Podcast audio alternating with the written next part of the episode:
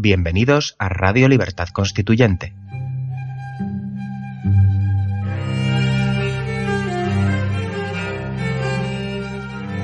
Están escuchando El Factor Republicano, un programa de la serie Nuestros Fundamentos. Presenta Pedro Manuel González.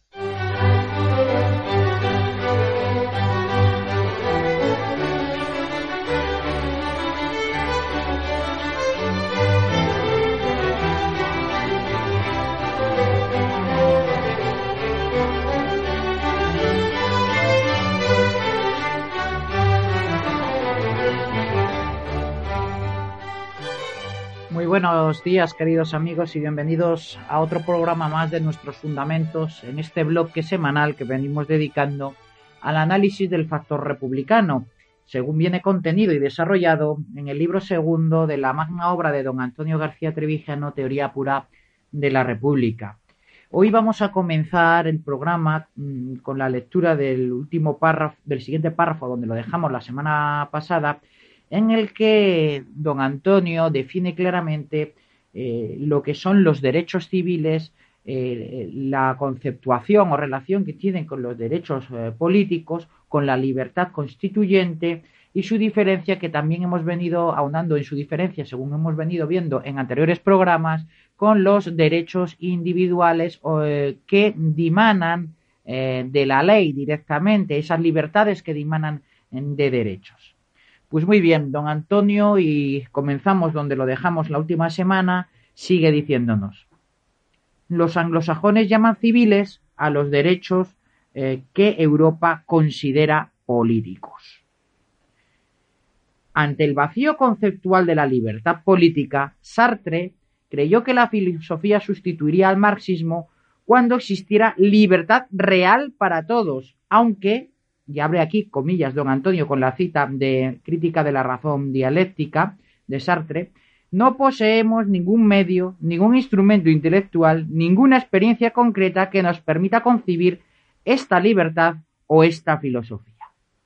La República Constitucional ha concebido esa libertad y esa filosofía, actualizando los tres humanismos republicanos que vivificaron la Constitución de los Estados Unidos, el florentino, el holandés y el inglés.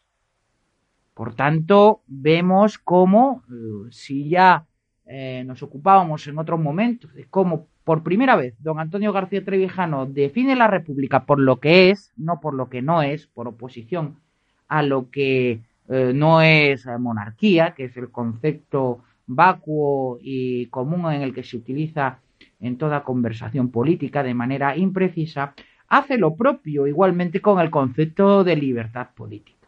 Libertad política es la libertad constituyente que permite gobernar, eh, que permite controlar a los gobernantes por parte de los gobernados. Esa es la libertad constituyente. La libertad política es la de que dimana eh, la legitimidad para mm, emitir, para, para normar, eh, para mm, dictar leyes, de las cuales a su vez ya sí que vienen eh, eh, esos, eh, esas libertades como fruto de derechos. Pero si esas libertades vienen de derechos no constituidos por la libertad política, sino que son otorgados con la misma facilidad que son dados, pueden ser retirados.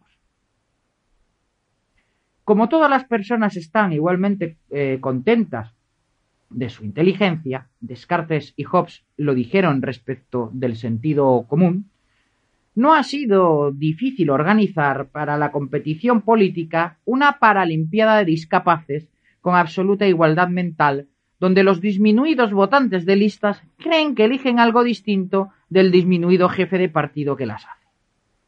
Los paraciudadanos se creen representados, con más adecuación de lo que ellos mismos suponen por la dislexia cultural de los narcisistas regentes del estado de partidos. Dotados sin duda de gran pericia para explotar el negocio de la política. La sociedad civil se contenta con vivir ilusiones de progreso, recibiendo las migajas que se desprenden del, banquete de Pulón de los estados y autonomías de la bancarrota. La utopía del autogobierno se alcanza cuando la debilidad intelectual se gobierna a sí misma. Democracia directa de la incapacidad mental y moral. Pese a su fracaso, la revolución, aquí don Antonio se está refiriendo a la revolución francesa, rompió la concepción divina de la historia universal y la mentalidad política del mundo europeo. Por el solo hecho de haber ocurrido por la trascendencia exterior de lo que sucedió en Francia, los pueblos europeos aprendieron de repente que su condición de súbditos de la realeza no era una imposición de Dios ni de la historia, y que la libertad de los pueblos no solo era deseable, sino posible. Abismados ante la maravillosa e inquietante perspectiva de poder contemplarse como agentes de su propia historia, inauguraron el drama de la moderna libertad política, el de la servidumbre voluntaria, seguir siendo súbditos de un Estado monárquico republicano pudiendo ser conciudadanos libres. Lo que en tiempos de, la Boesía era sensibilidad prematura del pensamiento libre ha madurado en insensibilidad moral política colectiva. La tragedia de la esclavitud comenzó cuando terminó la creencia de que la condición servil era un estado natural de los pueblos bárbaros cautivados por los civilizados. El drama de la libertad termina y la, comedia empieza cuando los súbditos se creen actores políticos libres en una ciudad que solo les permite elegir cada cuatro años las listas que les imponen sus oligarcas y pagar como contribuyentes incluso a los partidos que rechazan las urnas. En el caso español, amigos, esto fue paradigmático en la transición española. Esa servidumbre voluntaria tuvo una personificación histórica en todos los agentes de esta transición transacción, de que pasa que pasamos de una eh, dictadura de partido único a una oligarquía de varios partidos, en ambos casos partidos estatales. Eh, el drama de la y esa servidumbre voluntaria, tiene como causa el presunto ruido de sables, el miedo a la guerra civil y también, y lo más importante, las famas de poder de quienes estaban mandando y querían seguir en el machito y quienes estaban en la oposición y querían su reparto de la cuota de poder como premio a la oposición antifranquista durante 40 años particularmente bochornoso y precisamente por ese sacrificio de vidas humanas y de libertades personales fue el papel del Partido Comunista. Ese fue el drama de la servidumbre voluntaria de la transición, que sacrificó la libertad política, la posible, la factible ruptura democrática a través de un periodo de libertad constituyente, estableciendo una falsa constitución redactada en secreto y promulgada sin un periodo constituyente. Continuamos leyendo a don Antonio. Lo paradójico de la libertad política consiste en que sólo cobra vida en el sentimiento íntimo de los pueblos cuando el factor que la reprime es extranjero. Si la represión se lleva a cabo de modo sistemático por una minoría organizada en torno a un dictador nacional o por un concierto de oligarcas estatales, la inmensa mayoría de la población no sólo deja de apreciar la libertad, sino que la confunde con la liberación de obstáculos a las ambiciones nacionalistas o personales. La pregunta de Lenin, ¿libertad para qué? presupone una idea instrumental de la libertad política, una nación vulgar de la misma, en tanto que idea utilitaria al servicio de fines sectoriales o de clase tan discriminatorios como los personales. Como hemos visto antes, la libertad política es de naturaleza colectiva. O es de todos o no es de nadie. En consecuencia, no tiene una finalidad utilitarista, como eh, señalaba Lenin en la famosa afirmación que don Antonio acaba de transcribir, sino que tiene una naturaleza constituyente y fundamental de la que emanan los derechos que pueden ser útiles para cada una de las personas, para cada una de las clases, para cada una de las minorías y para cada uno de los grupos sociales. Vamos a hacer, queridos amigos, en este punto, para seguir con el análisis de esta interesante cuestión, después de una pausa eh, para poner un poco de música y en, en un minutito estamos, estoy de vuelta con todos ustedes.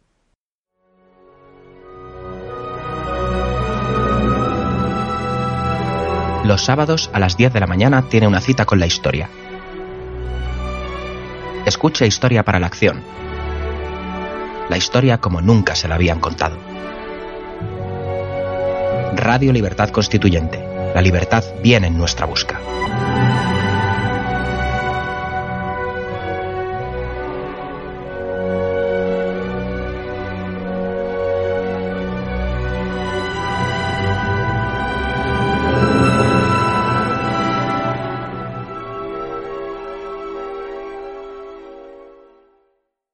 Muy bien, queridos amigas y amigos, ya estamos de vuelta eh, y vamos a seguir ahondando en la ontología misma, en la razón de ser de la libertad política, de su carácter colectivo, de su naturaleza misma eh, de fuente de la que emanan los derechos eh, particulares, tanto sea de ejercicio individual como de ejercicio colectivo y de estos las libertades personales e individuales.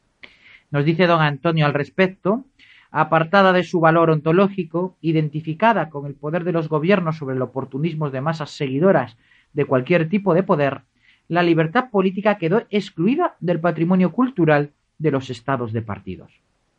Aceptaron, sin beneficio de inventario, la herencia de la libertad instrumentalizada por las dictaduras. La libertad instrumental permite sofocar querellas de reparto en su origen pactista, exacerbadas en épocas de malestar, de perdón, de mejor estar económico. Las corrupciones compensan las injusticias de los iniciales repartos leoninos del poder estatal. Los favorecidos de mayorías populares, perdón, los gobiernos de mayorías populares, elevados por votantes menos favorecidos o más desgraciados, enriquecen a las minorías empresariales y mediáticas. ¿Qué ejemplo nos acaba de dar nuestro maestro sobre lo que es la libertad, la servidumbre voluntaria? La eterna pregunta que hacía de la Boesía sobre por qué favorecen o sostienen gobiernos, monarquías en aquel caso, o gobernantes, eh, aquellos que se ven desfavorecidos y atizados por las medidas que estos mismos les imponen sin libertad, la acabamos de ver es la fábula de las ovejas que ven como un bien al lobo que de vez en cuando viene y se come una de ellas eh, porque evita que les ataquen manadas de lobos extraños que las esquilmen sin ton ni son. Es decir, les desifican el pánico, el dolor, a cambio de suprimir su libertad. Por eso las masas eh, más desfavorecidas votaron al Partido Socialista y le sostuvieron en el poder durante tantos años. No hay otra explicación posible, sino que esa, eh, si no, ya vendrán otros que no nos sacarán un ojo, sino nos sacarán dos. Ese es uno de los pilares, una de las patas sobre las que se sostiene esa servidumbre voluntaria. Nos dice nuestro maestro, esto prueba que los conflictos sociales no son el problema político que resuelve la libertad, y que la idea común de libertad política es medio de enriquecimiento y de prestigio. El mercado del libro y los medios de comunicación valorizan la libertad de expresión como negocio cultural, porque ha permitido, eh, perdón, porque ha permitido el acceso de millones de personas al conocimiento de lo que antes era coto de pequeñas minorías intelectuales. Pero eso es falso. Si hoy irrumpiera por primera vez en el mercado el espíritu de las leyes, sería milagroso que alcanzara la venta de los 30.000 ejemplares que obtuvo cuando apareció en el siglo XVIII. Salvo en materias científicas, la libertad instrumental de expresión hace retroceder el gusto por las obras de alta cultura. ¿Qué mayor ejemplo tenemos que con Internet? Sin ir más lejos. ¿Acaso Internet se utiliza para descargarse obras cumbre de la filosofía, del pensamiento, de la novela, de la historia? No, se utiliza para el uso masivo e indiscriminado de redes sociales en el compartir de la basura, en la, propagación de ideas conspiranoicas y pseudocientíficas. No vamos a negar la utilidad que tiene la red social para eh, difundir y organizar las ideas de la libertad política o la materia política trascendente, sobre todo para lo organizativo, pues permite conectarse a personas que están a millones de kilómetros y que no hubieran tenido la posibilidad de conocerse. Pero en cuanto al contenido material de la calidad de lo que se encuentra en las redes, apenas el 1% puede, y, me parece mucho incluso, alcanzar una calidad digna. Eh, por eso también es igualmente reprochable esos intentos de sustituir lo que llaman democracia líquida o cibernética eh, sustituir y tener por anticuados conceptos tan importantes como el de la representación. Estas personas desconocen mm, principalmente eh, el carácter de la información precisa para el ejercicio de la libertad política y las tomas trascendentes de decisiones en el gobierno que precisan una continuidad en el tiempo que solo da en la representación, por muy rápidos que sean los medios eh, telemáticos, en tanto que las preguntas que se formulan no son puntuales, sino son continuadas, suponen una línea de actuación constante en el tiempo. Por eso la representación se hace eh, eh, imprescindible para, la, para el ejercicio de la libertad política. De la misma manera que supondría, por otro lado, una discriminación en el ejercicio de esa libertad política, en tanto que presupone la habilidad y los medios técnicos precisos para el empleo de esos medios tecnológicos. Este segundo también es un problema que ofrece esa supuesta sustitución de la representación por medios tecnológicos, pero no es el principal. El principal es la naturaleza de la información y de la eh, precisa eh, para su ejercicio que es de constante generación en la que el medio no es lo importante, sino que son los fines y las cuestiones que se solventan en una información eh, difícilmente articulable, constante y de difícil transmisión que solo el representante puede llevar a cabo de manera permanente. Bien, la confusión de la libertad con el poder ha causado los errores del mundo contemporáneo antes de que la voluntad de poder creara los estados totalitarios, incluso las monarquías absolutas, incluso las monarquías absolutas, la libertad del soberano era menor que la de su poder. La libertad soberana no hacía todo lo que podía. El respeto a las antiguas leyes del reino, a los estamentos sociales y a los espejos de príncipes limitaba, tanto o más que la religión, el abuso del poder estatal y su aplicación a los ámbitos sociales del ono político.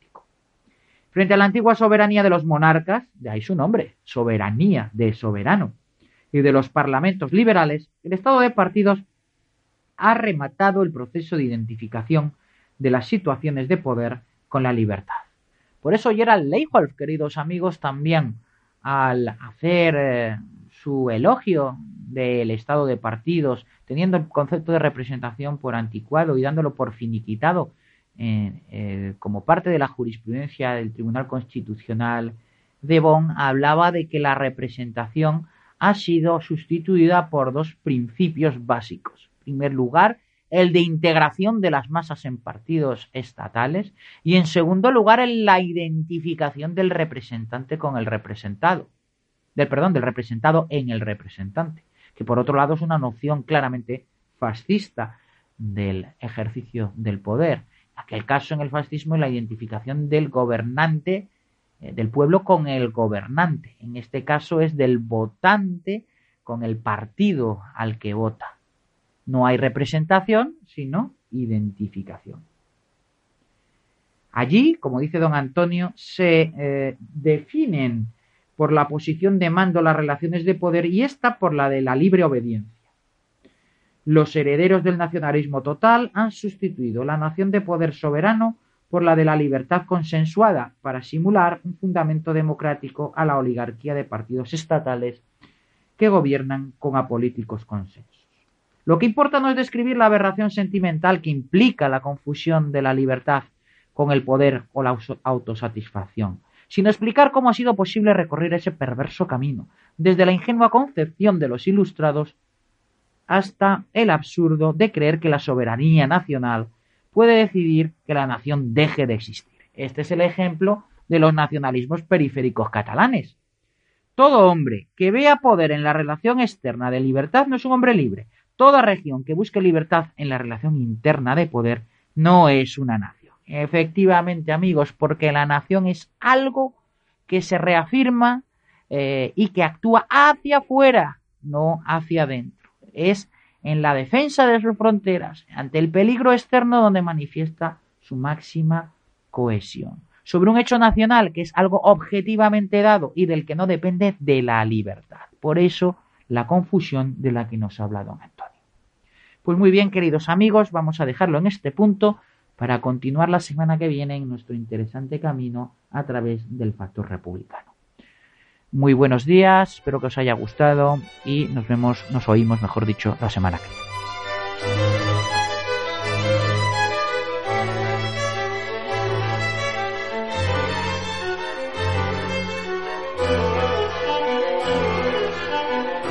Gracias por haber escuchado nuestros fundamentos.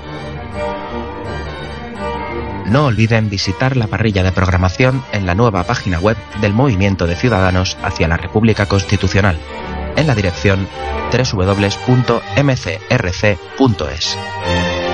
Radio Libertad Constituyente.